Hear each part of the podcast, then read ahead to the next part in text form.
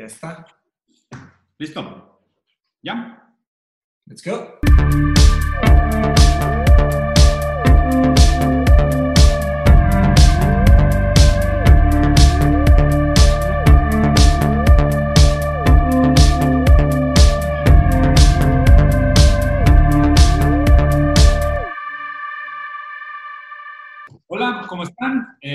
A otro episodio de Rosarín Bros. Seguimos en este formato virtual que me caga, pero pues ni modo, pues, seguimos haciendo palabras para un viernes cualquiera. Hoy tenemos un invitado que es un güey que descubrimos una vez dormido en una estación de tren en Guatemala y a cambio de un sándwich nos enseñó a jugar videojuegos. Octavio Chegaray, un gusto tenerte aquí. Hola, ¿qué tal? Sí, este, no sé si tiene un sándwich por ahí, este, hago lo que sea por un buen, una buena torta, más que nada. Clases de Halo, Halo 1. Sí, no, gracias, gracias por la invitación. No, güey, digo, par- parcialmente mentira, güey. De hecho, creo que, digo, Mateo se acaba de ir, pero yo iba a decir más bien a Mateo que hablar de ti, güey. Porque, pues, digo, ustedes son amigos de toda la vida, güey. Prácticamente creciste en, en mi casa los, en las tardes después de la escuela y pues, te conocemos de, de toda la vida, güey. Pero mira, para la gente que no te conoce, o sea, digo, eh, el proyecto este que he estado publicando en mis redes sociales, el de Gaming Ace, es un proyecto que empecé con Octavio. De hecho, llevamos, puta, años, güey, trabajando en esa idea que se ha transformado cinco o seis veces y finalmente, güey, fi- finalmente está sucediendo algo, güey. Entonces, si quieres, avítate unos dos minutillos de Who Are You en términos de gaming y comedia y de ahí nos arrancamos. Ok, pues soy Octavio Chegaray, eh, tengo que 33 años, igual que Jesús y Frodo Baggins. Este, Y Bruce Lee, también güey. Bruce Lee también se Lee. murió, se murió a los 33. Qué coincidencia. Qué coincidencia, sí, igual que ellos también estoy empezando una gran aventura. Este, no, no, pero tenemos este proyecto. Jesús ya como- lo estaba terminando, ¿eh? Sí, Bruce Lee, Bruce Lee también. Jesús ya lo estaba terminando, sí. Estoy un poco más familiarizado con la aventura de Frodo que la de Jesús, la verdad. Este, por ahí va el, el chiste. Pero bueno, este, también digo, mis dos pasiones en la vida básicamente son los videojuegos y la comedia. Entonces, he tratado toda mi vida de cierta manera dedicarme a esos dos temas. En el lado de la comedia, pues llevo haciendo comedia como del dos- desde el 2012. Empecé con algo de stand-up. De hecho, ahí hay una historia, luego la tocamos, de cuando empecé stand-up, básicamente fue porque Mateus me forzó a hacer stand-up. Sí, fue una, una Brosketeer Call. No sé si. digamos, Sí, A ver, fue un Brosketeer Call. No lo sabía, güey. Sí, ahorita, ahorita lo platicamos. Y el otro es el lado de, de los videojuegos. Este, pues ya los videojuegos llevo jugando toda la vida. Este, de hecho, pues el trabajo actual ahorita es una empresa de videojuegos que se llama Liga Ace Esports, ahí en redes sociales. Este, y nuestra meta es impulsar esports en México, Latinoamérica. Los que no saben qué son los esports, son electronic sports, básicamente competencias de videojuegos, ¿no? Y lo que queremos crear es crear esa infraestructura que necesitan los videojuegos para que la gente se pueda dedicar a eso, porque muchas partes del mundo es una industria que está booming. Este, hay mucha gente que se dedica a eso, no solamente jugadores, pero comentaristas, analistas, coaches. Hay equipos que tienen de que el, el- el cocinero, el psicólogo y toda una infraestructura para que un equipo pueda eh, dedicarse a eso. Y para poder, digo, la razón por la que estamos trabajando en esto es porque pues todos tenemos algo de background de gaming. Yo cuando tenía 16 años, este, me fui a Corea a representar a México en el Halo Combat Evolved, el primer Halo, en el primer Xbox, la cajota. Este, y desde los 16 años, hablando del 2003, pues desde ahí ya competías contra gente que era profesional, que tenía equipo, que tenía patrocinios y todo. Y pues yo de 16 años, este, súper iluso, dije, ah, pues quedé en quinto lugar del mundo. Yo cuando llegue a México, me van a patrocinar, voy a tener equipo y va a estar chingón esto ya. De aquí me dedico a gaming. Carrera. Y básicamente llegué y no pasó nada. Y si nos vamos ahorita al 2020, este, más o menos tenemos la misma infraestructura que hace 17 años. Entonces, lo que estamos lanzando con Liga Ace Esports es crear esa infraestructura para que el talento, porque hay talento, hay mucho talento en México, la verdad. De hecho, hay juegos de donde el, el número uno de- del mundo es mexicano, pero lo que pasa es que lo agarra un equipo asiático, un equipo de Estados Unidos y se lo llevan. ¿Verdad? Entonces, este, pues, enseñar a la gente que se inspire y que, que vea que sí se puede dedicar a esto. Yo, yo digo, yo no sé mucho de juegos ahí, la verdad, sí, aquí voy a estar ausente, pero más o menos sí sé, pero sí sé que México es uno de los países que más consumen videojuegos también, ¿verdad? Sí, de hecho, de toda Latinoamérica es el número uno, del mundo es el número 12 del consumo de videojuegos. Sí. sí. Nada más hay una cosa que quería agregar, que es el tema de, o sea, y es, y es un proyecto que la neta, pues le hemos metido años, yo, Octavio, antes había más en el equipo, poco a poco se fueron saliendo, después Octavio fue como que quedó terco con la idea y me volvió, me volvió a invitar para regresarme. Y a mí esta historia de los esports siempre se me ha hecho sumamente noble porque o sea, realmente los, los esports, los deportes electrónicos, los videojuegos son todo lo que un deporte normal quisiera ser. O sea, esto es algo que está muy poco explotado porque la gente tiene como esta connotación negativa de, ah, juegas videojuegos y eres un niño rata todo raro en tu casa y todo social. O sea, nada, tal vez algunos sí, algunos sí lo somos, pero no todos. Hay algunos que son a toda madre, son unos cats ganadores, güey, y, y, aún así son pro gamers. O sea, creo que también se está volviendo cada vez normal, más normal esa historia y que los gamers profesionales están trabados, tienen salud, comen bien, hacen educación física, entrenan, todo para poder jugar bien y tener buen performance. Para la mente del cielo. Exacto. Y otra cosa que es interesante del gaming es que, a diferencia de muchos otros deportes, el gaming nace como un deporte moderno, contemporáneo, ¿no? O sea, no ve sexos, no ve preferencias sexuales, no ve razas, no ve capacidades físicas, o sea, tú puedes estar en silla de ruedas y puedes competir contra cualquier otra persona. Hay controles adaptados para niños que tienen problemas con las manos y hay gente, o sea, hay un chavo que es profesional jugando Street Fighter y juega con la boca. O sea, literal, su control está adaptado para que él mueva el joystick con la lengua y, los botones con la otra mano que sí funciona bien. Entonces, o sea, desde ese sentido, los deportes son muy avanzados en el sentido de la inclusión, ¿no? Y pues, mientras más vemos eh, personas con capacidades diferentes, más es importante promover cosas. Y justo la intención es de, de hacerlo de una manera noble y responsable, que es que sea una plataforma para que estos chavos que se quieran dedicar a esto puedan hacerlo.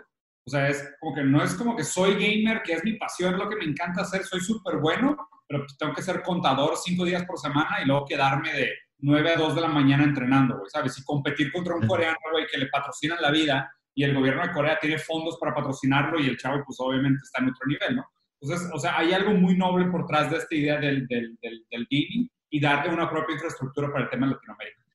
Sí, completamente. Sí, es una cosa muy interesante porque en realidad no, digo, los, los deportes están muy asociados con el cuerpo, ¿no? Eh, y, y, en realidad los esports, los juegos en general, están directamente asociados con, con, no solamente, sino que la conexión motriz, ¿no? O sea, cómo, cómo tienes una coordinación con tus dedos con lo que piensas y con lo que observas y cómo reaccionas, ¿no? Pero digo, me, acuerdo, mi, mis, mis, suegros estaban preocupados porque mi, mi, cuñado estaba jugando mucho League of Legends y, yo, y la verdad le estaba yendo bien, estaba avanzando mucho y todo. Y le, le dije a mi, a mi, tía de que, tía, no te preocupes, haz de cuenta que está jugando un ajedrez de como 47 dimensiones con tiempo y variables. O sea, es, es un juego increíblemente difícil. Son, son cosas que manejan de veras, eh, aparte que son juegos en equipo. O sea, estás socializando, tienes que saber socializar. O sea, son cosas demasiado complicadas. Es la comunidad más tóxica de todo el esports del mundo. ¿no? sí, claro. Sí, sí. Se, supone, se, supone, que necesitas trabajar en equipo, pero realmente aprendes a insultar en seis idiomas. No, pero si, si, logras, si logras que te vaya bien, es por algo, porque luchas también en contra de eso, contra todos los que no quieren jugar en equipo. Entonces, en realidad es, es, es, una doble dificultad. Digo, se piensa, se piensa que eso, pues es una, como un hándicap, ¿no? O sea, está más pesado. Si realmente lo vas a subir es porque realmente algo hiciste bien, ¿sabes? Y, y aplica para Overwatch también, por ejemplo. O sea, en Overwatch está bien difícil que te ayuden, o sea, tienes que en realidad jugar mucho y, y estar dándole y de repente vas a empezar a subir. Pero bueno, hablando, hablando del torneo de, de, lo que dijiste, Octavio, de, de, del Halo 1, me acuerdo que estábamos en prepa, bueno, yo también fui a ese torneo, yo, yo quedé en segundo, ah, claro. yo quedé en segundo el primer año que te fuiste a Corea y el segundo año también quedé, o sea, en segundo lugar a nivel México.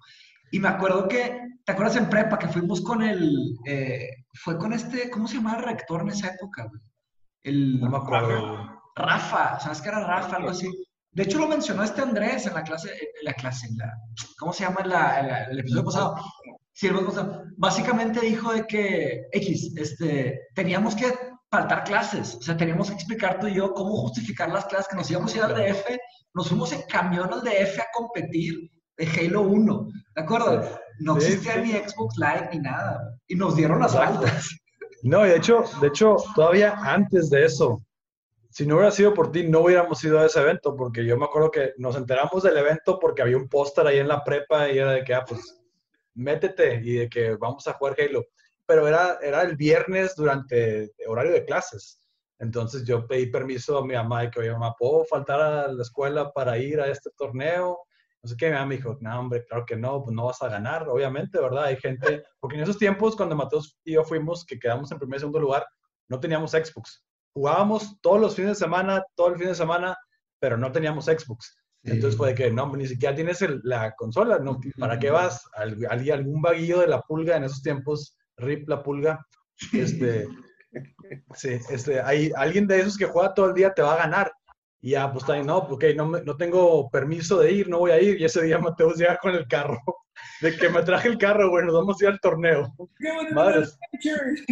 Güey, no me acordaba, güey. Y ese fue el que... ese fue el que le ganamos a todos y no nos tocaron, ¿te acuerdas? Que, que estaba que hasta nos daban cosas. Llegó un señor con su hijo, un señor con el control, todo de que no, hola, buenas tardes con su hijo ahí. Vato, les los dejamos en ceros a todos, o sea, los aplastamos a todos. Oye, cortando un tantito el nostalgia trip. Octavio, o sea, ¿tú, cómo, o sea, ¿cómo serás con tus hijos en términos de, o sea, qué tanto pueden jugar y qué tanto no?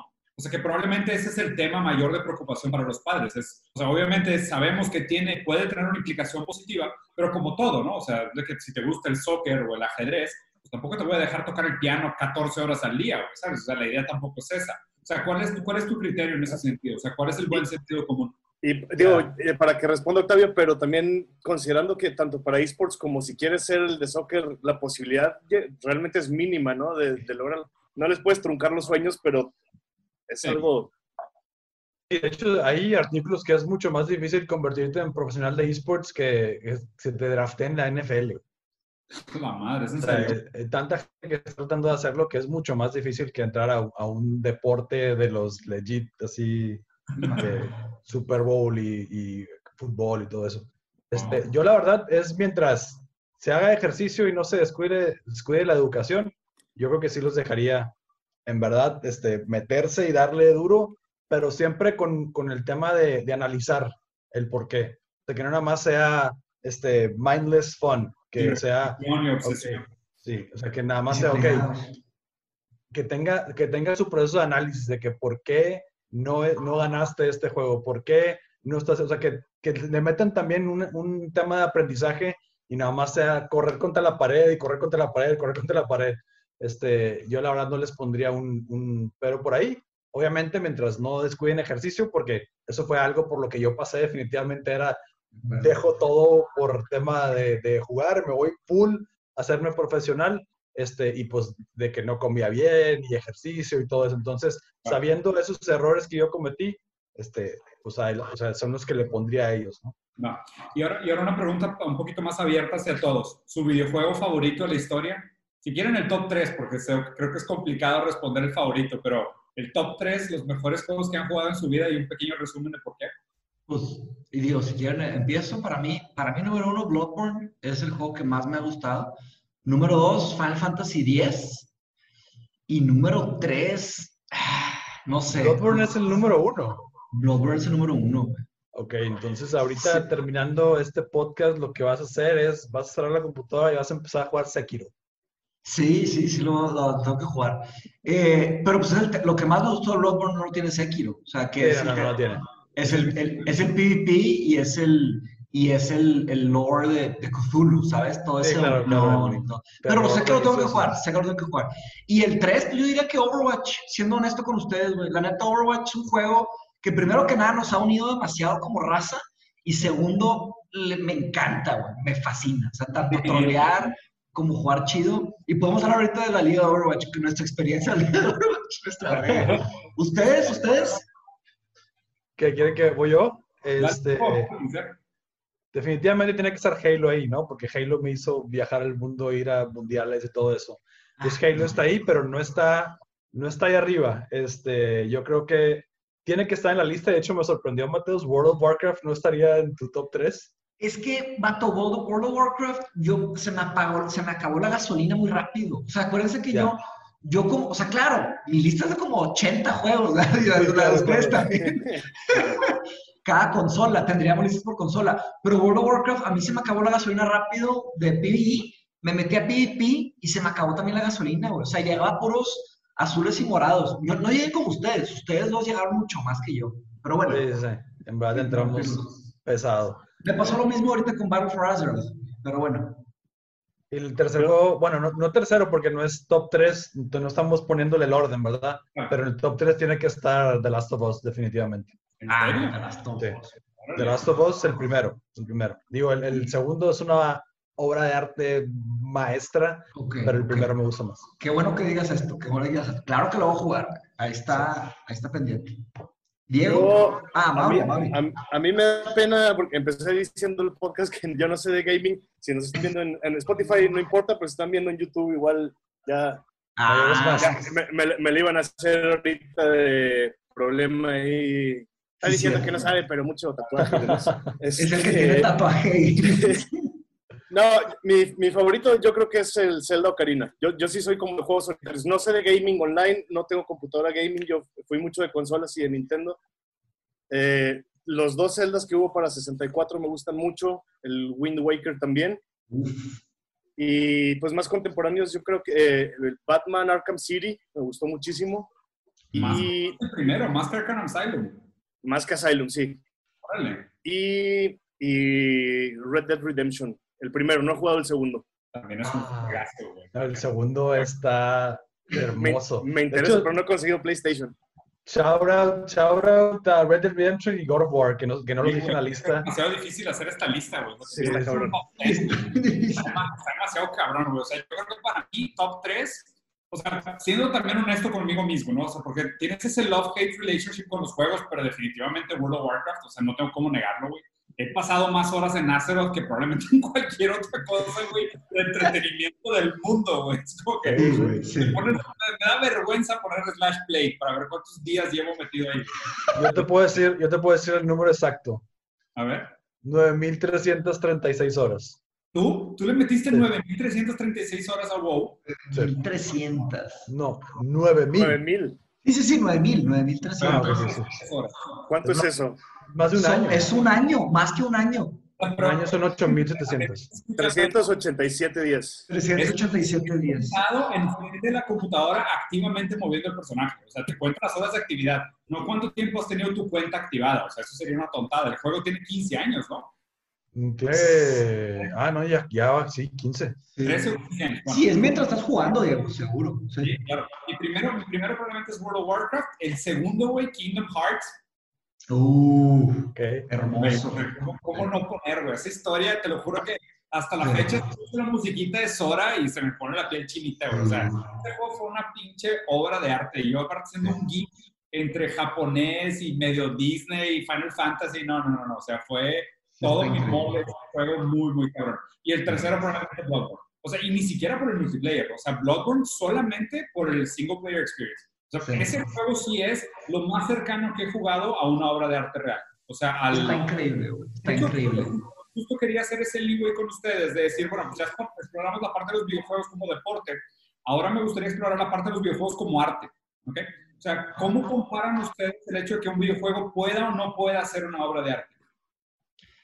Digo, para mí, para mí es, es un sí completamente. O sea, también no hay duda. duda. Sí, no, no hay duda. Ahí, o sea, la verdad es que las personas que puedan decir que no, yo diría, o que puedan pensar que no, sería porque no, han, no se han metido tan profundamente en los juegos o no se han metido tan profundamente en los juegos recientemente. Digo, pero tampoco recientemente, o sea, los Zeldas clásicos, los RPGs de que Final Fantasy, todos esos, las historias, Chrono Trigger, güey, o sea, te mueven, te mueven como persona profundamente. La verdad es que son mensajes, son historias, sí, Chrono Trigger. Es que eso de hacer una lista está muy difícil tendríamos que hacer unas cinco listas en diferentes mm, niveles o dimensiones. Creo que, ese es el aspecto más importante que quería explorar, como esta idea de el arte a fin de cuentas es una obra que, que detona algo en quien la consume o quien se relaciona con ella. Tal vez ni siquiera puede ser intencional el artista, más bien lo, que lo que provoca que algo sea calificado como arte es que despierte una serie de emociones en la persona que entra en contacto con ese trabajo. Entonces, o sea, pues a lo mejor algo ni siquiera fue concebido como arte, pero logró serlo. por lo que hizo con la gente que interactuó con ellos, ¿sabes? Y creo que en ese sentido también no es, no es solo por el lado estético de, ah, qué bonito se ve y la programación y las gráficas, sino que o sea, cosas muy simples pueden contar historias puta, sumamente emocionales. O sea, no necesariamente tiene que ver de que, ah, no, pues que los consideras arte porque son muy bonitos, muy flashes, ¿no? Sea, a lo mejor tienes un juego que es de pixel art, que es de pixeles, de 8 bits, y no mames, o sea, son cosas que te, te vas de espaldas, son increíbles, son mejores que películas, neta. Y sí, bueno, yo, yo no, no, puedo ver montañas sin pensar en Red Dead Redemption. O sea, cada vez que una montaña y, y, vivimos rodeados de montañas, cada vez que salgo a pasear a mi perro, pienso en Red Dead Redemption. O sea, está en mi cabeza la música, o sea, veo una montaña y empieza el soundtrack de Red Dead Redemption en mi cabeza. Güey, yo nunca lo he jugado. Yo tampoco, güey. se me antoja demasiado. Es que hay demasiados juegos, güey. Hay demasiados juegos. Eso es algo que me ha frustrado últimamente. O sea, yo, o sea, practicando con ustedes, de que ya te acabaste este, ya te acabaste este, ya te acabaste este. Y yo, vato, no, no he podido ni con uno, güey. O sea, es un chorro de tiempo. No jugué Red Dead Redemption, no jugué Last of Us 2. O sea, me, me he perdido demasiados juegos que son considerados así como obras maestras. Ahorita que hablas de, lo, de que te saque una emoción, un juego. El Last of Us 2 es el juego que más emociones te va a sacar en más que el uno, más que el más uno, que el uno. Más pues, que vato, güey. Sí. A mí se me fue la cuenta cuántas veces me puse que sentimental con el uno. O sea, literal. Es que, también, cabrón. Güey, con el uno. Yo, yo, tengo una historia, de hecho, o sea, va, va a la siguiente. O sea, quiero que me cuenten una historia que recuerden mucho de un juego, ¿ok? Yo tengo una, digo, una de Mateos jugando un juego de terror en Brasil, güey, que esa estaba súper chida también, que era Silent Hill, ¿no? Sí, güey, que jugaba nada más. Tengo, una historia, tengo una historia con Bloodborne súper rara. Llegó una parte de Bloodborne que me dio tanto miedo, o sea, me sentía físicamente tan, tan aterrorizado, o sea, tan, güey, tan mal por dentro, tan fuera de mi zona de confort, que estaba tipo la señora que estaba limpiando mi casa y yo estaba jugando. Y le dije que me la sala mientras yo jugaba esa parte porque no la podía pasar solo, güey. O sea, así, a ese nivel, güey. O sea, llegué a expropiar de su trabajo, de sus responsabilidades. O sea, fue completamente abusivo de que, oye, este, ¿puedes barrer aquí atrás del sillón, por favor? Y yo, qué rápido voy a pasar esa mientras me hagan compañía. No podía solo, güey. O sea, me temblaban las manos, no podía agarrar el control, güey. O sea, es algo que nunca me ha pasado con ningún otro medio, con ninguna otra historia, con nada. O sea, solo Bloodborne en una, en una escena específico me logró sacarme. ¿Cuál fue? ¿En cuál fue? ¿Qué, ¿Qué escena fue? Cuando te encuentras el, el, cerebro que está tejido con ojos, que está colgado en una torre, mero abajo. Ah, Nightmare of Menses, algo así, ¿no? No, cuando bajas, bajas en un, en un elevador en la oscuridad. Exacto, y esta es una completa y te encuentras el cerebro que está tejido con todos los ojos y le tienes que poner la mano encima y quedarte con la mano encima un minuto. Sí, tenías que hacer el símbolo este y luego este para que te diera un item. Make contact. No, no, no, sí. O sea, contándolo así suena muy estúpido, pero es que, el, o sea, el, el terror de ese juego se mete abajo de tu piel desde el primer minuto que lo juegas. Y para cuando te das cuenta ya es demasiado tarde, ya estás completamente envenenado. O sea, la idea del terror ya está en tu, en tu inconsciente, ya no te puedes quitar. Sí, ese es un nivel de dificultad, o sea, es otra capa de dificultad. El juego ya es difícil, o sea, sin el miedo, ya, o sea, es mecánicamente difícil, porque son demasiadas variables y cosas y parece que es imposible matar lo que tienes que matar. Estás de que va todo este tamaño contra un monstruo de tamaño de un edificio, estás ahí pero el miedo te congela y te, te paraliza. Y es de que, vato, nomás era picarle y estás de que te matan. De que... Ah, aparte, agrégale el, el, castigo de tener, de que si te matan, pierdes todo tu progreso. ¿no? Eso, eso es que también te le agrega mucho miedo al juego. Sí. Puta, you're, you're dead. Vato, la mecánica de los laberintos, güey. Eso fue algo que me atrapó bien, cabrón. ¿Eh? Ah, la, la mecánica de los laberintos de los, de los Chalice Dungeons, ¿verdad? Que, que te metes al final de los, los Chalice Dungeons. Se me hizo increíble, nunca había visto algo así, ninguna mecánica así en ningún juego. Porque tú tienes que conseguir los materiales para hacer un ritual y meterte a un mundo que son completamente aleatorios. Claro que hay, pues, hay cien, miles o cientos de miles, no sé exactamente, que te pueden tocar, pero es como que un progreso, no es un progreso lineal, es un progreso de que vas, haces uno, te dan unos materiales bien raros, y luego empiezas a construir otro, y te van saliendo ítems nuevos. O sea, no, todo eso está increíble. Y oye, y hablando de terror, el, que mencionaste, Diego, fue el Silent Hill 2. Y yo me puse, ya saben que me encanta el terror, a mí me, me fascina profundamente el terror. De hecho, empecé a escribir un libro de terror.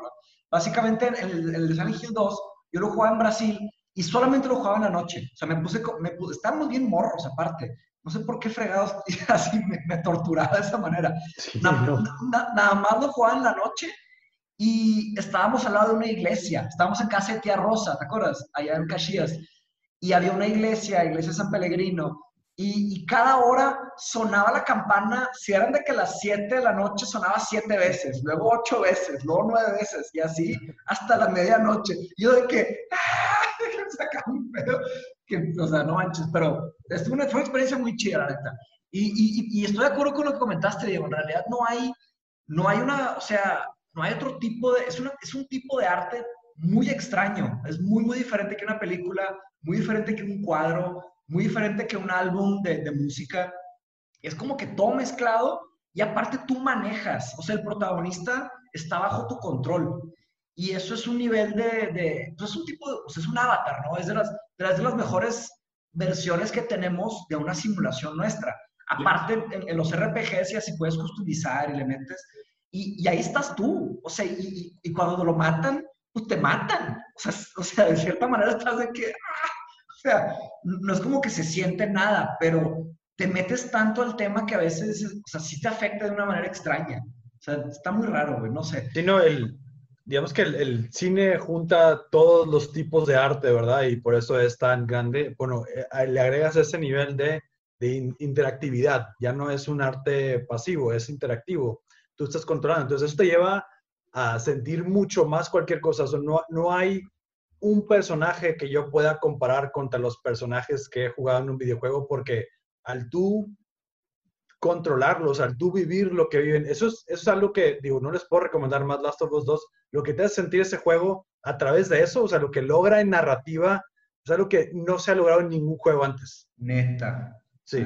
Te, te reta todo lo que tú conoces y, y, dices, o sea, al final del juego dices, Last of Us, te mamaste que hiciste, que lograste esto. Yo no podía, que yo no, no, y tú sabes lo que quieres lograr.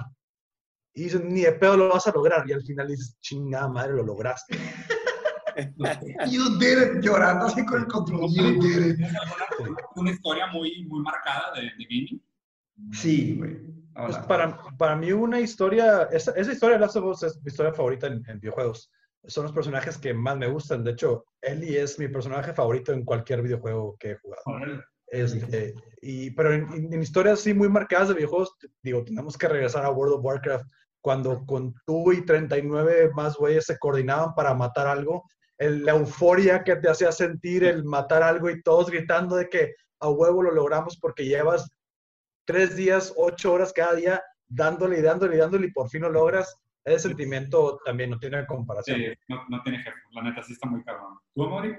A mí, pues me pasó algo así, es el mismo, yo creo que es el mismo sentimiento de superé algo, pero fue como de efecto, digamos, prolongado. Con el Ocarina of Time me tardé, bueno, me gusta decir que me tardé cinco años en pasarlo. Me regalaron el juego cuando tenía ocho años y terminé el juego, digamos, de principio a fin en tres meses o cuatro meses. De vencer a Ganon y demás. De vencer a Ganondorf, vencer a Ganon y más. Pero como siempre he sido un poco necio, estaba ahuevado en que tenía que pasar el juego completo en su totalidad como se había diseñado. Y me faltaba una escultura. No sé si se acuerdan, las esculturas eran sí, estas calaveritas, las, las, sí, las calaveras araña.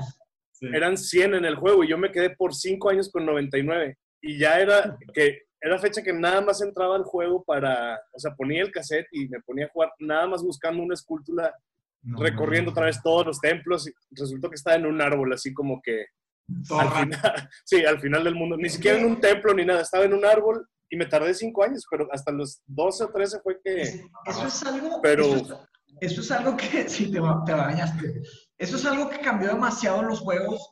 Como antes, sin el acceso, a, acceso a internet, estaba, tipo, tenías que investigar todo tú solo. ¿Se acuerdan que habían guías? Vendían guías. De que Nintendo, el Club, Club Nintendo. De hecho, nada más una pequeña, un, pequeño, un pequeño paréntesis.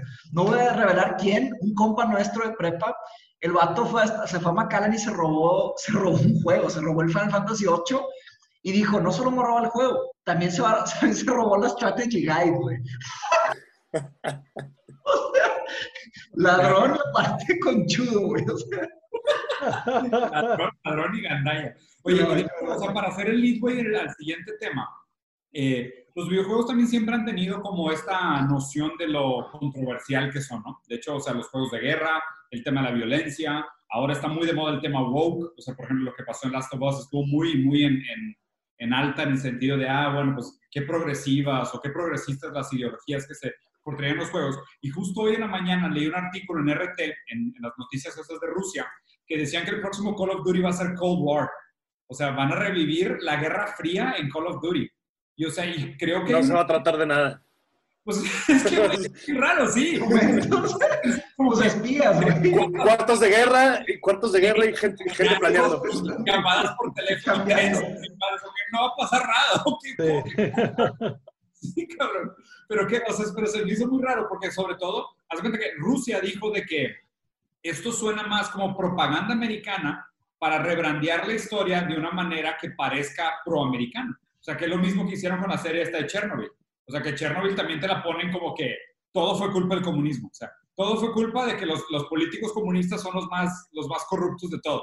Y pues ya, básicamente te ponen la historia solo como un lado de la moneda, ¿no? Siendo que pues era la época de la intervención, definitivamente habían agentes americanos en, en metidos, o sea, pueden haber pasado miles de cosas que no están documentadas en los libros de la historia, pero cuando se hace una pieza de contenido, pues tienes que hacerla masticada para los consumidores. Y ahora definitivamente, o sea, cuando pasan cosas como, no sé, el tema de que pues Ellie, la personaje, Ellie, ¿no? La, la personaje de Last of Us es homosexual. O sea, tipo, se acaba enamorando de otra chava. Y luego de que, tipo, el tema de, o sea, Call of Duty ahora pues está muy progresista de que procapitalismo, anticomunismo.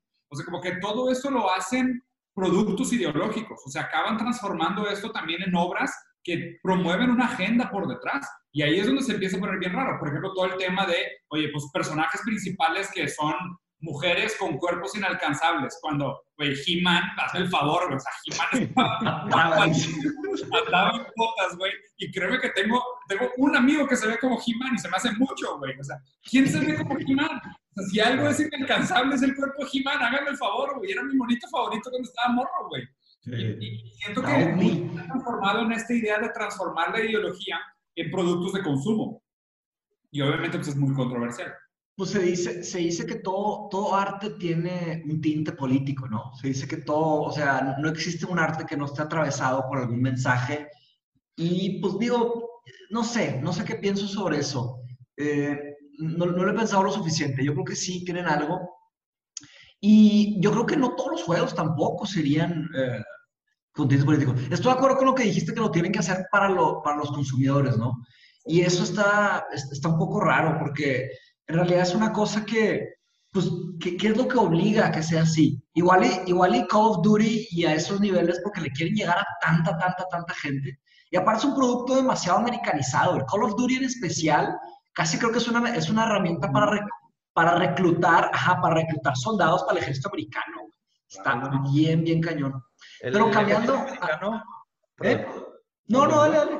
Ah, el ejército americano recluta gente en Twitch. O sea, es de que. Ah, sí, cierto. Quieren comerciales. Un de publicidad del, del ejército de Estados Unidos. Muchísima. Sí, lo que iba a decir, digo, cambiando un poco de tema, este, so- digo, siguiendo con, con ese tema de los tintes ideológicos, pero moviéndonos un poco a la comedia, que dijimos que queríamos platicar un poco de comedia, ¿no? ¿Cómo Sí. ven ese tema? Porque, digo, hay varias cosas que podemos hablar de, de- de comedia, pero últimamente algo, algo que me empezó a aburrir un poco de, de los comediantes en, en- en estos últimos años es que todos, todos estaban hablando de Trump, o sea, absolutamente todos. Difícilmente me topaba un comediante que no hablara de Trump. De hecho, cuando vino Luis y que aquí a Monterrey, que neta se la bañó, pues, el vato se echó solo un rebane de Trump. Y, y lo hizo al principio muy casual y todo lo demás fue tipo crítica social, crítica del mundo, crítica de ideologías, crítica de, ¿sabes? Me encantó. ¿Ustedes de qué guerra vienen saliendo? ¿Qué? ¿Qué pasó? Güey, estuvo Ese, ese. Born a Monterrey estuvo perro, sí, sí, sí. Sí. O sea, donde los, los comediantes, es de que no, me encanta estar aquí, qué chido, gracias por invitarme. Es que el güey dijo que, ¿qué pasó con su ciudad, güey? ¿Qué guerra acaba de terminar? ¿Qué guerra acaba de pasar, güey? Sí, en este... edificios chingados, En específico, en específico el vato dijo de que me encanta su ciudad. Vas caminando por, por una calle y de repente hay un agujero y te fijas si hay unos tacos ahí cocinando, parece que sí. Dijo, este lugar, esto, esta ciudad está increíble para hacer esas, esas películas antiguas de que de revolución y así, porque ya tienes el set listo, ya está todo desmadrado. Y el vato tiene familia aquí, güey, tiene familia en Monterrey, por eso vino. Sí, de hecho le dijo al público de que vine por estos güeyes. ¿Ustedes creen que yo hubiera venido aquí si no fuera por mis familiares, güey? Sí, no, está. Hizo que se pararan, pero además, además estaba, cuando presentó a sus tíos, y creo que interrumpió el chiste, estaba en medio de un chiste espantoso sobre pedofilia, y de repente dijo algo así como que sí, y sí, no, o sea, no quedan, sí me da pena decir estas cosas, sobre todo aquí están mis tíos, un aplauso para mis tíos. Todo.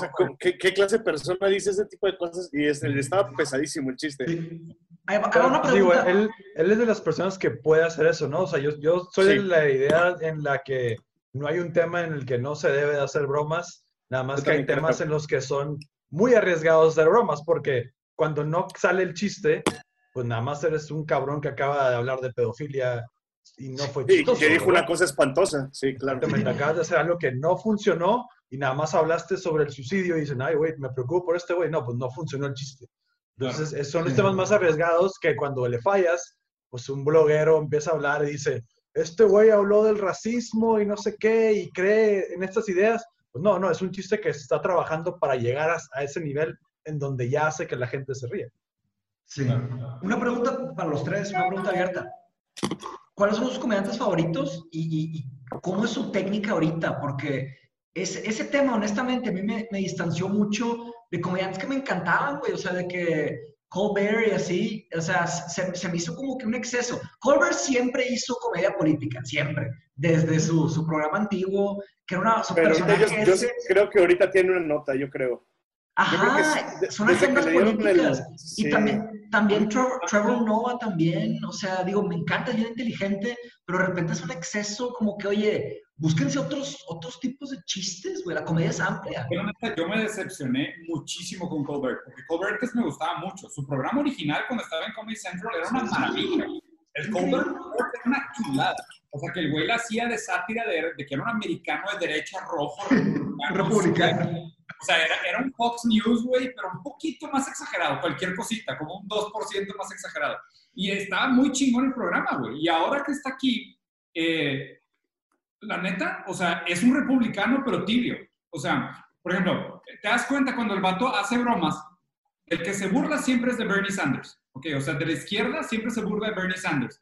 Y de Biden de vez en cuando, de Hillary Clinton suelta algunas cosas, pero Bernie Sanders siempre se lo acaba. Entonces te das cuenta que realmente no es que sea contra lo otro, sino que pues realmente lo que él promueve es más la agenda centrista. Y seguramente también pues debe estar patrocinado. Pues digo, está en una gran televisora, está en un gran canal, o sea, seguramente debe de haber lana de patrocinadores. Sí, pero, el vato odia a Donald Trump. O sea, el vato odia a Donald Trump profundamente. Pero, no porque, o sea, no es que odie, y ahí está, ahí está lo raro, O sea, para mí el gran problema de la política americana ahorita es que la izquierda no tiene nada que proponer. Lo único que te dicen es que Donald Trump está mal. Y prácticamente todo el discurso político de, de Joe Biden, de, de, de, Hillary Clinton, o sea, el discurso político de la izquierda es Donald Trump es mal. Eso es todo lo que te tienen que decir. No te proponen absolutamente nada. O sea, no te dicen queremos cambiar esto, queremos mejorar esto, queremos invertir aquí, queremos hacer ello. No, no. Lo único que te dicen es, uh, Donald Trump es racista, uh, Donald Trump es homofóbico, uh, Donald Trump es misógeno. O sea, lo único que hacen es hablar mal de Donald Trump. Y, por eso concuerdo contigo. Yo la neta veía mucho esos, esos, esos programas. O sea, Trevor Noah, eh, Stephen Colbert, el otro vato de, no, no sé, en la Movie Tonight, John Oliver. John Oliver a veces sí está chido, pero también a veces, a veces cansa, güey. O sea, hay cosas que me molesta, güey. Pero la neta es un problema lo que siento. O sea, que lo único que hacen es, o sea, criticar, pero no, no tienen nada que decir. O sea, deberían de criticar también al otro lado y decirles de que, güey, o sea, qué pedo, pinche izquierda pedorra, propongan algo, cabrón. O sea, no nos tenemos que afectar nada más toda la vida burlándonos de Trump. Porque aparte el público que ve esos programas no vota por Trump, ni votaría por Trump nunca. Entonces, ¿qué quieres hacer? no lo ven. Es, No, pero es, eso yo es creo que es la desde... comedia que les funciona, es la comedia que les trae Claro. números, por eso la siguen haciendo, yo creo. O sea, es de que hablar de Donald Trump es lo que nos da más hits. Sigue hablando de Donald Trump, porque están ligados a un network y el network se mide por las métricas, los números que generan, entonces sigue hablando de Trump porque eso es lo que trae a la gente, ¿no? Y yo creo que por ahí va la línea. E- Ellos también han de odiar hacer chistes de Trump todos los días. Ese Nada más que... sí. Qué aburrido. Y desde, digo, Pero bueno, eh, eso es políticamente es eso, pero además del punto de vista de la comedia, yo soy, yo soy muy fan, del que sí soy muy fan es de Conan O'Brien, y él no hace absolutamente casi nada de humor político, es nada más, es Ah, nada qué más chistoso, es nada más es chistoso, y oyendo su podcast, en- eh, no me acuerdo qué episodio habrá sido, pero dice algo que él no habla de Trump, o cuando hace un chiste de Trump, que él quiere que sea algo timeless, porque dice en, en YouTube, el problema, o sea, Colbert que sube un, un clip a YouTube todos los días hablando mal de Trump, en una semana ni siquiera vas a saber, o sea, hay otro chiste de Trump el martes y luego hay otro chiste de Trump el miércoles. Y si, si le buscas más hacer algo timeless que, ah, la pendejada que dijo este cabrón esta semana, es, es algo mucho más valioso para, para la comedia, no para la política probablemente, pero pues para la comedia pues estás haciendo un cuerpo de verdad, un, un trabajo chingón, en vez de pues el chistecito fácil de, de ni- ya ni siquiera cada semana, de todos los días. Está, es Sí, impresionante. no, a mí ya- también me aburre mucho. Y pero contestando que- Mateus, ¿cuáles son sus comediantes favoritos? Si quieres empieza tú, Octavio.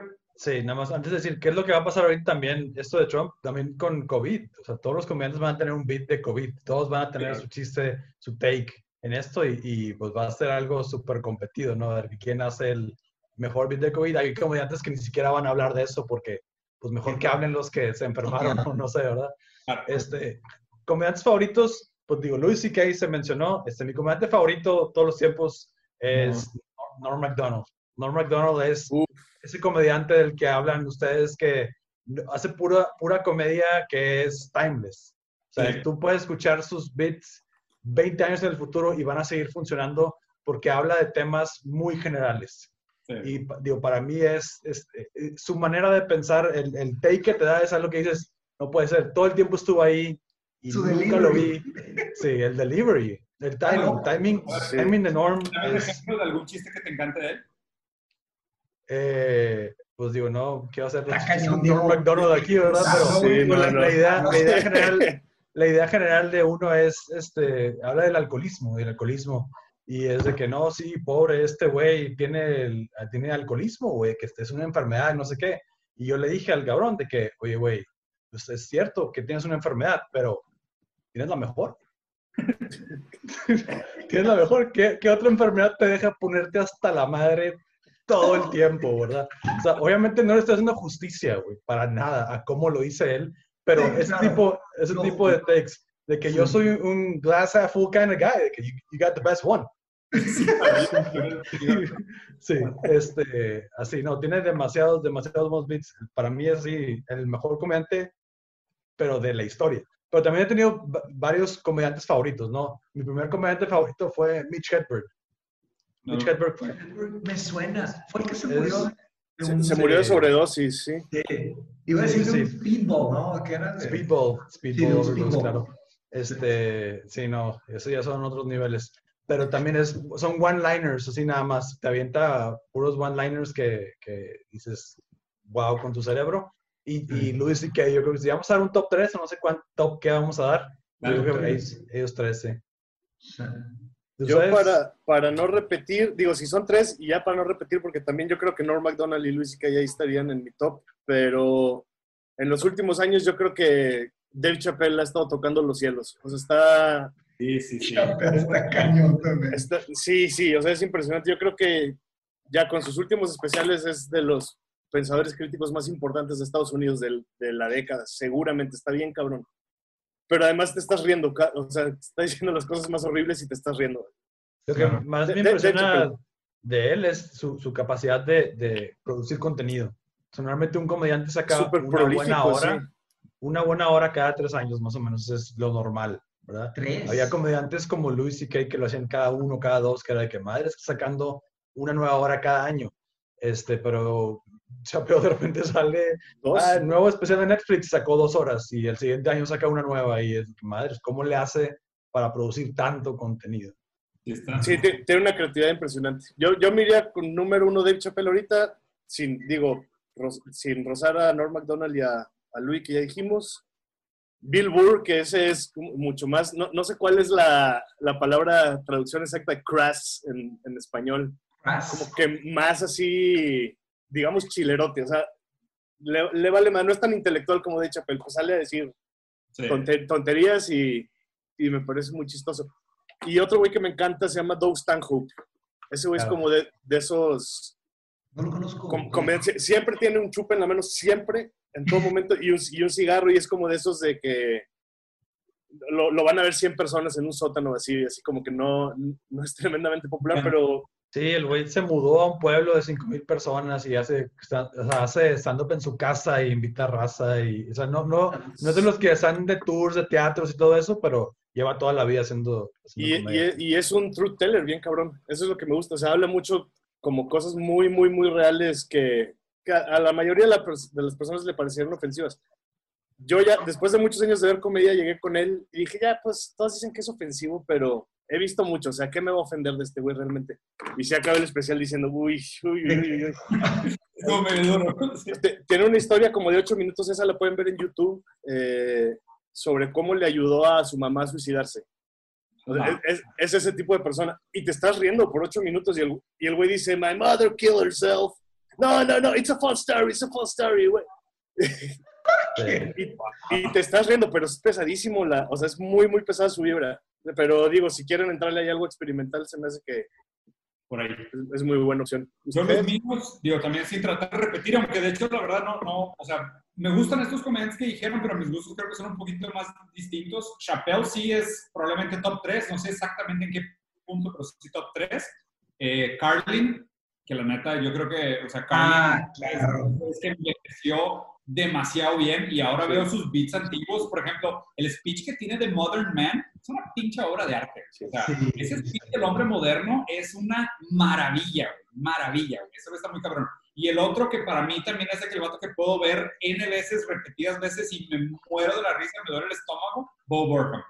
O sea, Bo Burnham lo puedo, ah, ver, lo puedo ver N veces y puedo ver sus videos y sus rolas y aparte el vato es un genio actuando o sea, de repente pongo sus videos de sus Vines antiguos, que eran puros videitos cortos de 15 segundos. Güey, yo estoy atacado la risa solo una hora viendo cosas que ya había visto. Es increíble. O sea, la, la, capacidad que tiene ese güey de hacerme reír es algo, es algo normal. Por lo mismo que su humor es muy absurdo, ¿sabes? O sea, es muy... Y es muy existencial. O sea, es un humor bien, bien raro y por muchos lados muy profundo. Yo creo que pondría esos tres. Chappelle, eh, Carlin y Bob Burnham. Sí, acá, acá o sea, seguido veo en YouTube los de Carlin. Eh, a cada rato, o sea, porque empecé a ver algunos y me empezó a recomendar el algoritmo y ahorita está spameado, siempre, siempre los estoy viendo y viendo y viendo de tiempo en tiempo. Eh, yo, mis, favoritos están en los que dijeron ustedes, sin duda. No, tampoco sé, no soy tan connoisseur como ustedes, yo creo, de, de, de comedia. Algo que me interesa demasiado la comedia fue un tema que siempre cuento como si Octavio fue el que me lo recomendó, pero hace poco te dije, y no te acuerdas si me lo mandó, ¿te acuerdas de un artículo que dije? De que, que los, que los comediantes, sí, que los comediantes son los nuevos filósofos. Yo tenía en mente que Octavio siempre me lo daba y siempre lo contaba así, pero eso que dijeron, que dicen la verdad, está bien pesado, güey, porque el tema del free speech ahorita está como que en jaque, ¿no? Como que todos quieren free speech y, y de repente hay como que ciertas, eh, ciertas y microofensas o hiperofensas y de repente están movimientos enteros, ¿sabes? Y en realidad el último, se me hace que fue Luis C.K. el que lo dijo, que el último, el último, el, último bastión, ¿no? Como que la última defensa del, del, free speech está haciendo la, la comedia, que es donde en realidad pueden crear un ambiente donde pueden decir la verdad así, ¿sabes? O sea, directamente, sin que la gente se ofenda, así. O, decir pendejadas. También en, uno de sus especiales de Chapel dice, yo no vine aquí a tener la razón, yo vine a, hacerlos reír a ustedes. O sea, sí, ajá, hablar libremente, que no es necesariamente lo mismo que decir la verdad, o sea, hablar libremente. Completamente, güey. Y, está bien cañón eso, como que hay un exceso de... O sea, estamos viviendo en una época de, de hiperinformación, ¿no? hay un exceso de información. Cuando, cuando antiguamente había menos fuentes, ahorita hay 300, a, la hora hay 300 fuentes, demasiada gente hablando. Entonces, ¿qué pasa ahí? O sea, se hace como que una inflación, una inflación de información. Entonces, en realidad, para, para lograr atravesar ese bullshit está, está bien cañón. Pero bueno, digo, X, me, me estoy desviando. ¿Qué, ¿Qué, ibas a decir, Diego? No, algo, que, algo que me quedé pensando es que eh, en los países que tienen regímenes autoritarios no hay comedia. Lo primero que eliminan los dictadores y la gente autoritaria es el humor, los, los moneros, los caricaturistas, la gente que... La comedia eh, originalmente pues era como speak truth to power, pero... Exactamente. Pero ha caído mucho, es que luego, no sé, o sea, luego hay mucho... Ahorita viene, yo creo que para arriba, pero hubo una, una buena época como super vanilla, ¿no? O sea, puro ¿De puro qué? Ahorita, ahorita, no hay, ahorita, eh, ahorita no hay este, clubs de comedia, es un problemón eso, ¿no? O sea, sí. por COVID no, son de las últimas cosas que van a abrir. Pero la, la comedia sí empezó, de hecho el primer stand-up eh, es, bueno, no es no stand-up porque sí era stand-up, es el que inventó el stand-up, es Lenny Bruce, Lenny Bruce, y el güey lo arrestaban siempre. O sea, el güey se paraba y empezaba a decir stand-up y empezaba a hablar de la iglesia y empezaba a hablar de cosas que no estaba de acuerdo y, y lo metían en la cárcel lo metían en la cárcel y al siguiente día salía y lo volvía a hacer y lo volvía a hacer. Formar el concepto de que... Pero, lo, lo, ¿eh? Ah, está bueno, el concepto de que lo arrestaban siempre. Sí, es, hay mil fotos donde están arrestando al Lenny Bruce, pero... Sí, sí. Lo raro es algo también como el movimiento pendular de que en aquellos tiempos estaban arrestando o le mandaban a la policía o le mandaban a, a chingarlo por decir cosas por, en contra de la iglesia, en contra de los conservadores, en contra de bla, bla, bla, y pues la sociedad conservadora le mandaba eso. Y ahorita en un movimiento casi pendular, la extrema izquierda es la que está pidiendo lo mismo, pero, o sea, si Dave Chappelle dice algo, eh, ahí, ahí, están una, una, horda de gente en Twitter y mil artículos en el New York Times innecesarios, o sea, para... Sí, el, el último de Chappelle sí estaba bien pesado. Yo, yo me estaba me estaba riendo demasiado, pero mi, mi, mi, esposa nada más de que no, de que, ¿sabes qué? Esto no me está dando risa, vamos a quitar esto. Y yo de que, okay. y, yo de que y lo raro, lo raro es de que, o sea, aún en la psicología, o sea, Freud decía que el chiste es donde se asoma la verdad. O sea, la verdad se asoma en el chiste. O sea, solo en la forma de chiste es cuando uno realmente puede decir lo que quiera. Y Schopenhauer decía que la risa era una, un acto muchas veces involuntario del cuerpo del choque de dos realidades antagónicas. O sea, de dos cosas que coexisten en la realidad, pero normalmente no están puestas cara a cara. Y cuando estas dos realidades chocan y se ponen frente a frente, es donde causa risa. O sea, ese disconfort, eh, que, es un, que es un acto pues, muy, muy humano, muy sí, biológico, diría, es algo que, que, que, a veces te ríes antes de darte cuenta de chingados, no me debería estar riendo de esto. O sea, la risa es anterior. La risa parece ser, güey, más primitiva que la capacidad que tenemos nosotros de procesar las cosas. Como que te dicen de que, oye, güey, de que no es divertido, la, la, violación no es, no es chistosa, a menos de que te estés violando a un payaso. Y es de que, te brincas, sí. Te brincas el tema. Ya, te reíste y ya empiezas de que no, está mal porque y empiezas a hacer de que toda la reconstrucción de que, no, pues es que, o sea, sí entiendo la broma, pero no debería porque eso promueve no sé qué, y es de que, puta, Pero, y la, y, y la, verdad es que no puedes, o sea, digo, todo, las cosas que te dan risa, así como las cosas que te ofenden, o lo que, es como un bagaje que traes, ni siquiera sabes de cuándo, y yo creo, sinceramente creo que no puedes decidir qué te da risa. O sea, a, a, mí, a mí me da, o sea, me gusta mucho la comedia, soy fan, tengo años viendo, pero las cosas que más me dan risa son gente cayéndose. En particular si son botargas. O sea, jamás me río tanto como cuando veo una botarga en problemas. Es, es impresionante. Eso es lo que más me da risa. ¿Y por qué? O sea, el cacahuatazo es una señora que se cae en... Ese video es una gloria. Es el rato que se cae de un segundo piso. Sí, bueno, de, después aprendemos que es una señora. Se cae de un segundo piso, cae sobre unos tanques de gas y cuando se le está cayendo la botarga y se le ven los calzones, dices, es una señora pobrecita. No manches. Pero es la cosa que más me da risa en el, en el mundo. Y, y pues no, no, puedes decidir. O sea, si algo te da risa, te da risa. En ese departamento el que me da demasiada risa es cuando hay un vato en moto o en bicicleta y por algún motivo hace esto y luego tiene que hacer esto y empieza ah, sí. le da tantas veces que no se lo porque es cuestión sí. de tiempo, o sea, no hay forma de enderezar, ya sí, ya Claro, a mí también 100% eso de que cuando alguien se va a caer y alarga la caída, de que se empieza a tratar de, a tratar de salvar no me importa si se cae o no. El proceso de cuando lo ves sufriendo porque se va a caer y tratar de salvarse, eso es lo que a mí me da risa. Sí, el momento. ¡Oh, oh, oh!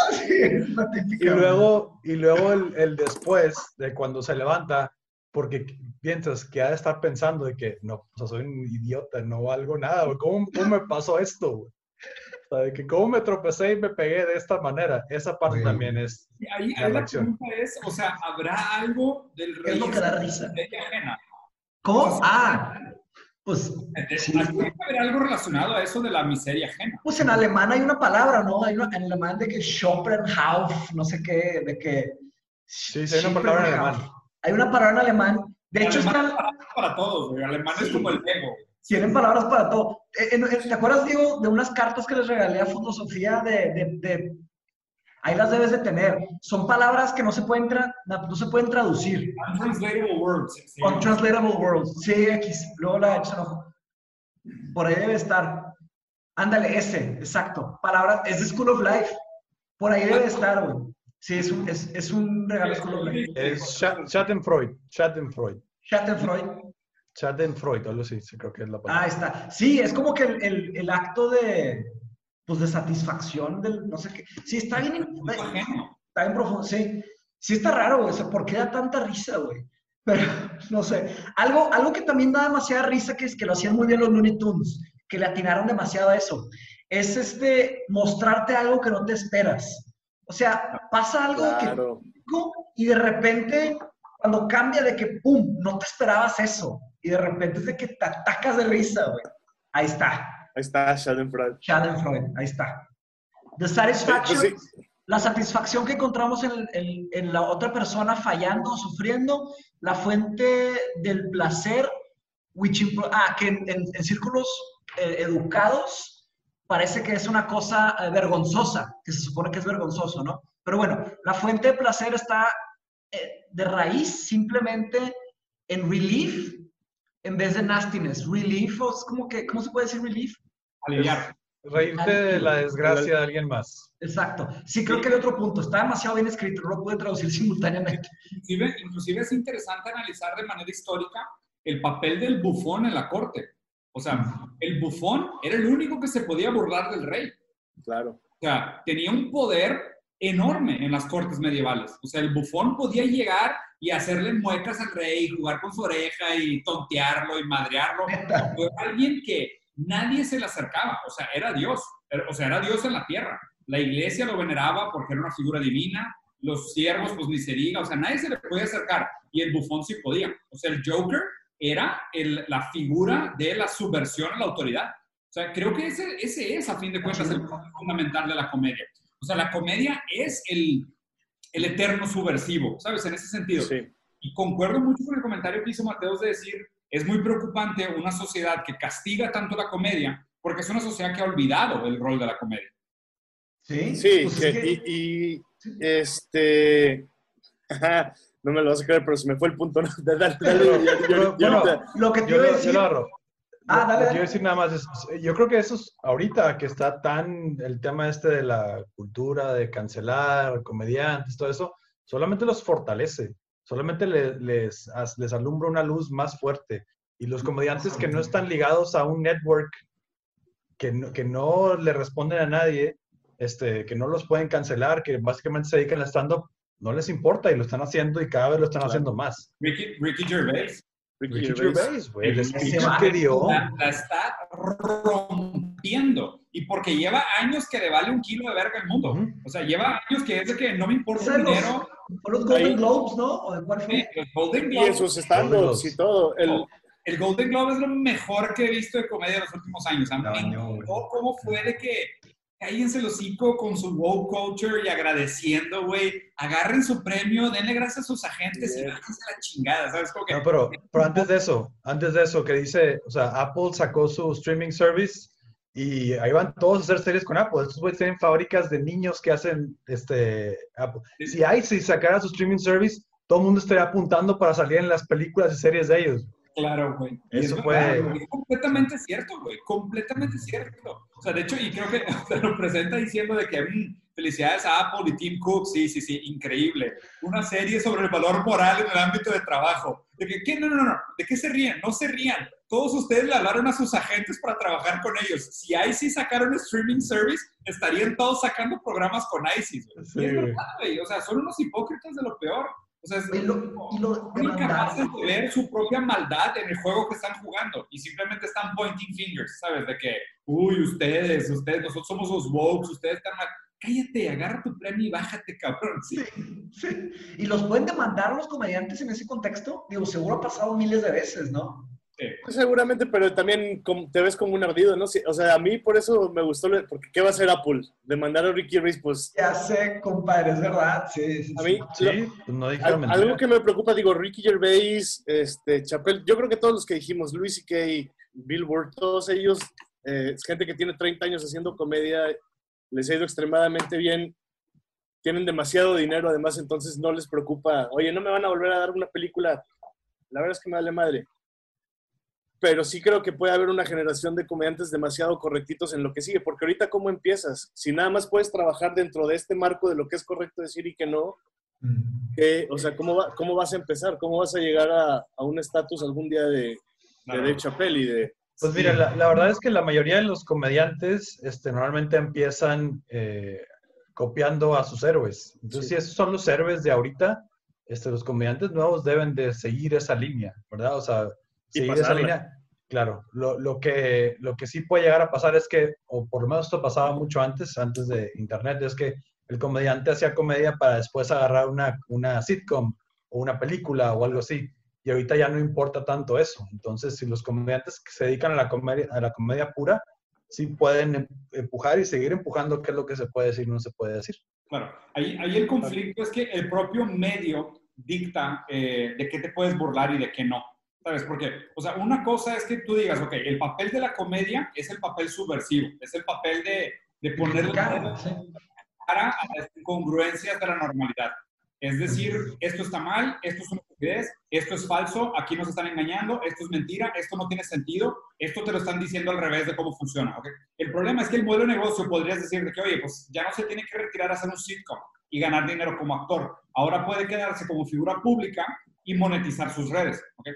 El problema es que monetizar tus redes implica que marcas quieran patrocinar tus redes. Entonces ahí depende mucho porque las marcas también elevaron su discurso político tonto a ser, a ser políticamente correctas. O sea, imagínate un Gillette patrocinando a, Dave Chappelle. No se puede. Sí, no, pero como, no, no. como ellos ganan la mayoría del dinero es vendiendo los, los teatros, o sea, cuando salen y ah, sí. sacan teatros y arenas. El público, exacto. Cuando sí. es la directa el público está perfecto, porque ahí el que paga es el público. Y ahí es una transacción de que, tipo, a mí me gusta tu contenido, ten dinero. ¿Sabes? O sea, eso probablemente todavía la no, sí. existe. Porque cuando tienes que meter de que, oye, pues, hice una colaboración con Netflix para este pedo, es de que, oye, güey, pues tarde o temprano a Chappelle le van a preguntar de que, oye, ¿qué opinas de, de, lo que está haciendo Netflix? ¿No? Y Chappelle va a tener que, si realmente es tan subversivo como siempre ha sido, va a criticar. Va a tener que decir, oye, también es una cagada, o sea, es una mamada, ¿qué pedo con sus programas de niñas tuerqueando? O sea, hay un límite, ¿me explico? O sea, tiene que burlarse de eso también. Si no, también la larga va a ser de que, ah, era nada más donde no te olía la cartera.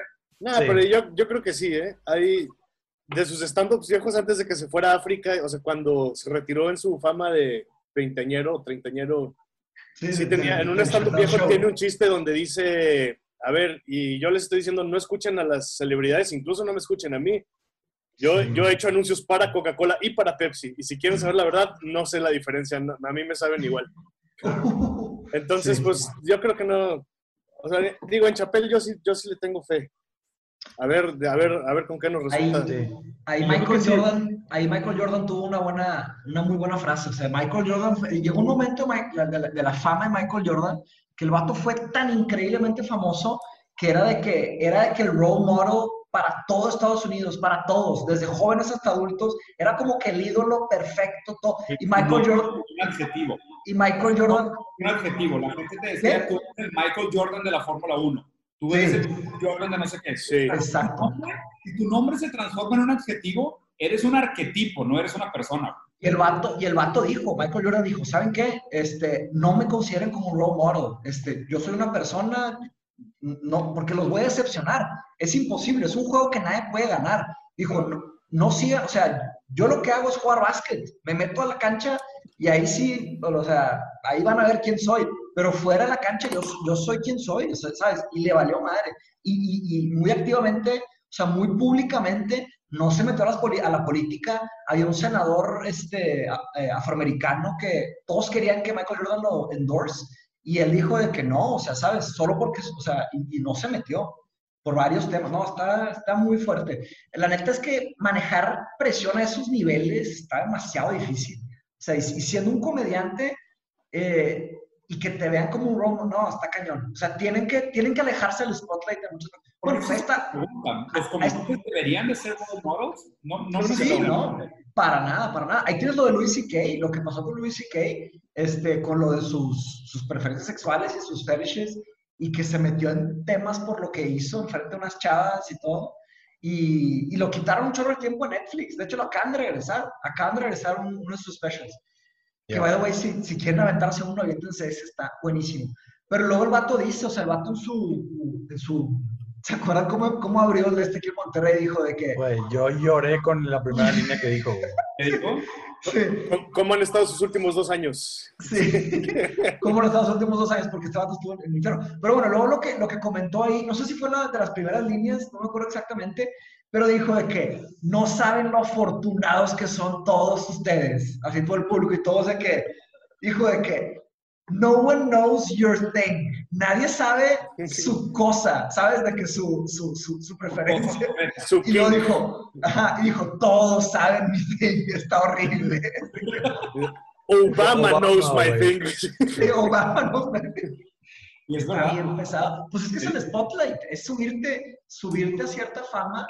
Eh, y eso también lo dice Jordan, dice que a la gente le encanta una historia de alguien que sube. Pero ya que suben, a la gente le encanta tumbarlos de los pedestales. Y eso es terrible, güey. Terrible. Oye, pues digo, eh, quiero, quiero ir haciendo como un cierre. O sea, ¿ustedes qué creen que va a pasar entonces con la comedia aquí en adelante o qué, o qué preocupaciones o recomendaciones tienen? Y la verdad yo creo que el internet es lo mejor que le ha pasado a la comedia. Este, entonces solamente va a seguir hacia arriba, solamente va a haber mucha gente que va a estar en contra de, pero los que siguen rompiéndola la van a seguir rompiendo. Yo no creo que la gente se vaya a censurar. Los únicos, los únicos problemas, repito, es cuando tienen este otro interés de que tienes un show con Netflix. Bueno, entonces ahí Netflix ya, te controla un poco más. Pero si tienes una hora de stand-up, Netflix se la va a comprar porque Netflix quiere tener esa hora de stand-up en su plataforma.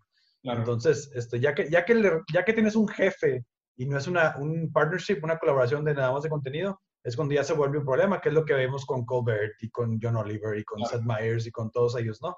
Entonces yo solamente creo que el Internet va a ayudar. Cada vez salen más comediantes, cada vez hay gente que haciendo cosas maravillosas en YouTube que le están compitiendo ya ellos solos a Seth Meyers, a John Oliver, a todo eso. Este, Hay un show que se llama Andrew Schultz que hizo su propio estudio y básicamente copió, copió el set de John Oliver. Tienen las mismas animaciones y todo. Y es de que para que me comparen, o sea, para que me comparen con el güey, yo voy a sacar el contenido y que sea comparable. De hecho, ¿sabes qué quería? Para no quedarnos solo en el tema del humor gringo y la política gringa. ¿Qué opinan de lo que pasó con Chumel Torres? Yo no sé qué pasó. Con Chumel Torres? ¿Quién es Chumel Torres y qué pasó con él? Chumel Torres es un güey que... el Colbert mexicano. Exacto. No, hombre, con razón no, no sé quién es ese güey. no, el güey, el güey es muy exitoso. O sea, le dieron un show en HBO, es famosísimo, tiene mucha gente que se, suscribe en, en, YouTube a él y así. Sé, sé, que, sé que es muy famoso, pero nada más no sé qué pasó con él. Lo hizo, creo que lo empezaron a como cancelar porque, no sé, por comentarios clasistas, ¿no, Amori? Sí, le, eh, lo invitaron a un, a un foro anti, antirracismo o algo así. Anticlasismo, Anticlasismo y antirracismo. Y le empezaron a sacar lo que, pues, lo que hace la gente en Internet. Le empezaron a sacar los tweets de hace 10 años. Claro. Lo cual a mí se me hace una pendejada. No me cae bien Chumel, o sea, eso sí es como un disclaimer, no me cae bien, no, soy tan fan de, digo, es que este, no soy tan fan de, de, su comedia ni su show. Le ha ido muy bien, a la gente le encanta, pues digo, nada, nada en contra tampoco, pues qué bueno que le, que le ha ido bien, pero yo no soy tan fan, pero, pero se me hace una pendejada eso. O sea, que te, vas a ir a buscar a los tweets del 2009 a ver qué encuentras porque alguien te cae mal. Que, donde se puso fea la cosa es que lo invitaron a este, a este como foro del clasismo y racismo en México. Y el vato aceptó a dar una conferencia para platicar sobre el tema y empezaron a decir de que, oye, güey, ¿por qué están invitando a este vato a hablar sobre clasismo y racismo si el vato es súper clasista y súper racista y no sabría hablar del tema? O sea, nada más lo están invitando porque es una celebridad, o sea, nada más porque es famoso, pero no tiene nada que decir. Y de hecho creo que hubo un otro actor, un güey que se llama Tenoch Huerta, si no me equivoco, que es un vato que también es bastante, bastante activo en Twitter, es un güey un poco más letrado, y él fue el que sacó el comentario de decir de que, oye, pues no es justo en un país que tenga tanto problema de clasismo y racismo, estén invitando a Chumel para que hable del tema, siendo que él mismo, pues es más bien la representación de lo que está mal, no de lo que debería estar bien. Y creo que así ahí se salió un poco de control y la, la, la cultura de cancelación fue de que sacaron todos sus tweets y sacaron sus 10 años de historia. Y, estoy de acuerdo, a mí la neta tampoco no me da nada de risa, se me hace un cabrón muy cortito. Pero empezaron a sacar de que todos sus tweets, todas sus cosas y la madre como para cancelarlo. Y luego, eh, de hecho, el güey este Tenoch Huerta le dijo, no, güey, ¿sabes qué? Hay que organizar un foro nosotros porque de hecho desinvitaron a Chumel del foro, se quedó sin el foro y aparte creo que HBO también puso en jaque su contrato, como diciendo de que vamos a tumbar el programa. Y ahí fue donde el vato se ardió mucho, ¿sabes? Y, y, tengo sentimientos encontrados porque creo de que, a ver, si tú vas a ser comediante y tu objetivo como comediante es truth to power, o sea, ser subversivo contra el poder, tú tienes que estar dispuesto a tolerar el, el desfondeo.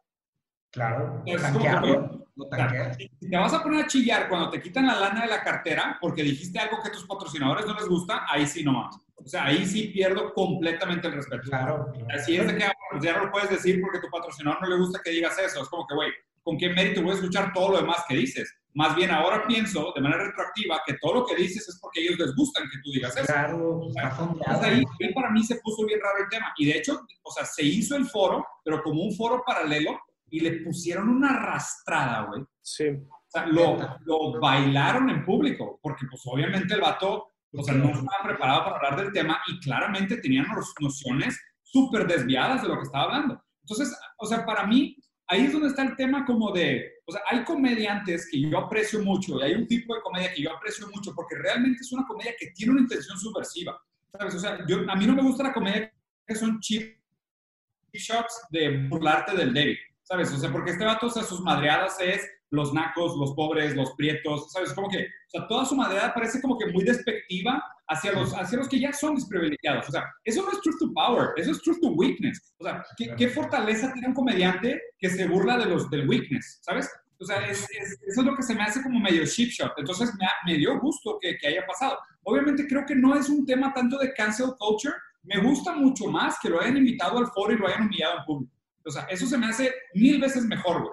O sea, simplemente decir, no, ya no tienes voz ni voto. No, güey, ven a decir tus opiniones idiotas aquí en público para que quedes en ridículo. O sea, eso, eso es lo que debería pasar con comediantes reales. O sea, casi como un rap battle de, de, de, chistes, de irse madreando de que, oye, pues tus nociones están bien idiotas por, por todo esto, ¿no? Y todavía más la capacidad de transformar eso en comedia.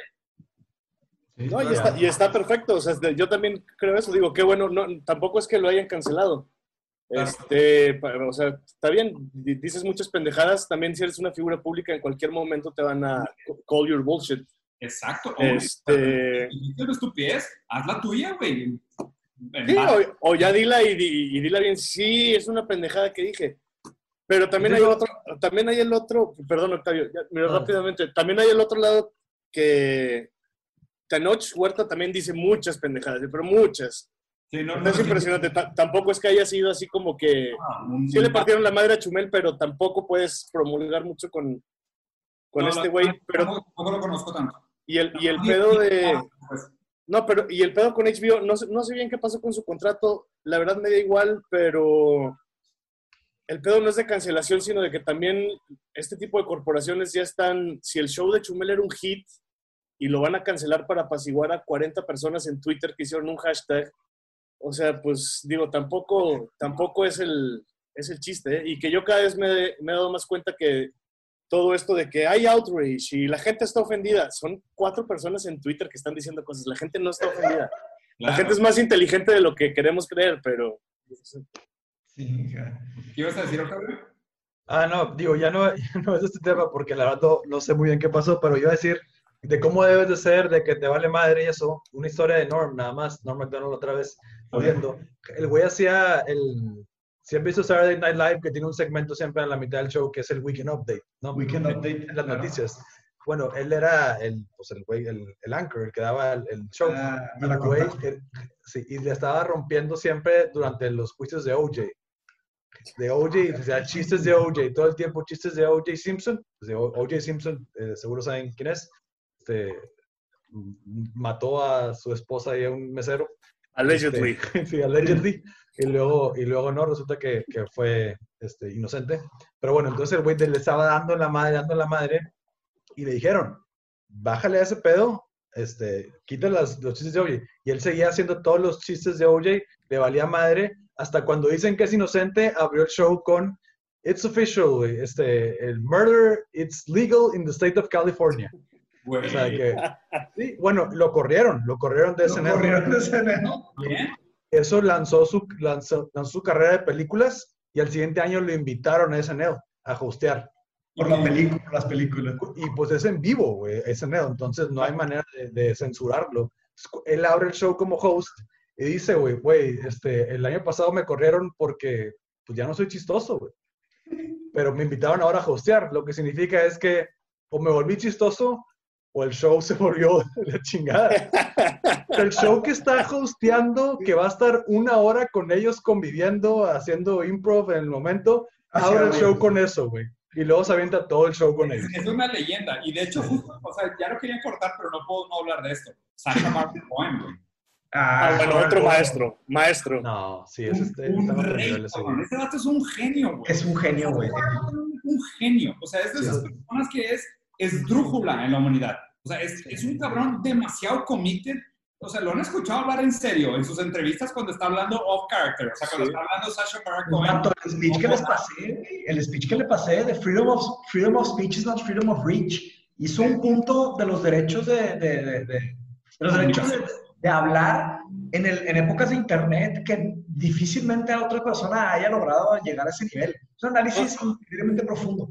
De Y hecho, hablando él, parece como un profesor, ¿no? O sea, es como todo analítico y todo como... El vato es un- está pesadísimo. Sí. Estudió, estudió literatura y performance arts, creo, güey. O sea, el vato es súper letrado, intelectual, cabrón. Y el güey decidió hacer comedia de la más vulgar posible, pero de la manera más brillante posible. O sea, Borat, Bruno, Ali G. ¿Cómo se llama el, el nuevo, el que es un israelita? Que es de que, del, del ejército de Israel. Es el de Who is America, pero no me acuerdo cómo se llama el, Yo vi, yo vi unos sketches buenísimos que estaba pichando un, un, un mosque en medio de un lugar de Texas, republicano de madre.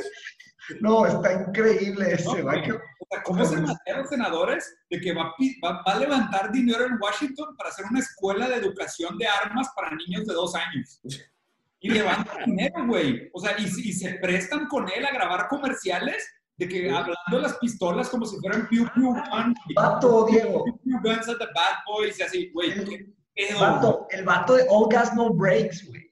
Ah, güey. Ese güey la está rompiendo. La está rompiendo. Ese no sé quién es. Es- es No, tienen que verlo, güey. Acaba, acaba de empezar, güey. Súper reciente. Yo se los pasé, ¿verdad? Sí, tú me lo pasaste, tú me lo pasaste. Está buenísimo. All Gas No Breaks. Güey, se pa- parece demasiado, leí un comentario bien, bien random de, de ese canal, que se parece demasiado a Thomas Van Galter, güey, de Daft Punk. Está igualito, güey. Está idéntico, güey. Yo de que no mames. Pero la gente, la gente que piensa, hay, hay una persona detrás de la máscara de Daft Punk y ese es el que se parece a Y se llama. Thomas Van Gaal. sí. Porque ya lo, ya lo publicaron. Pero Sí, bueno, muy hecho, bueno para que le echen un ojo. El tipo, el tipo de comedia Borat es justo el, el tipo de comedia subversiva, porque, o sea, él usa la comedia para evidenciar la locura que sucede todos los días que parece normal.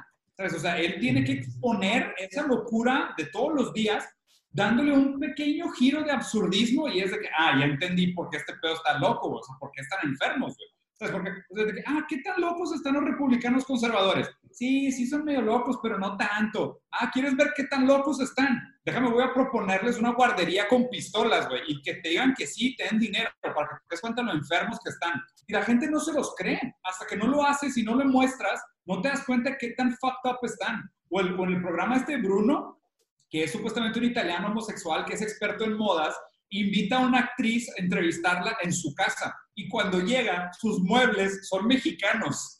O sea, es de que un mexicano agachado, un mexicano doblado, un uno, uno así como si fuera una, una mesa, y, y, se sientan arriba de dos mexicanos a platicar. Y el vato empieza a decir que no, es la última moda de muebles en Milán, de usar personas como mobiliario.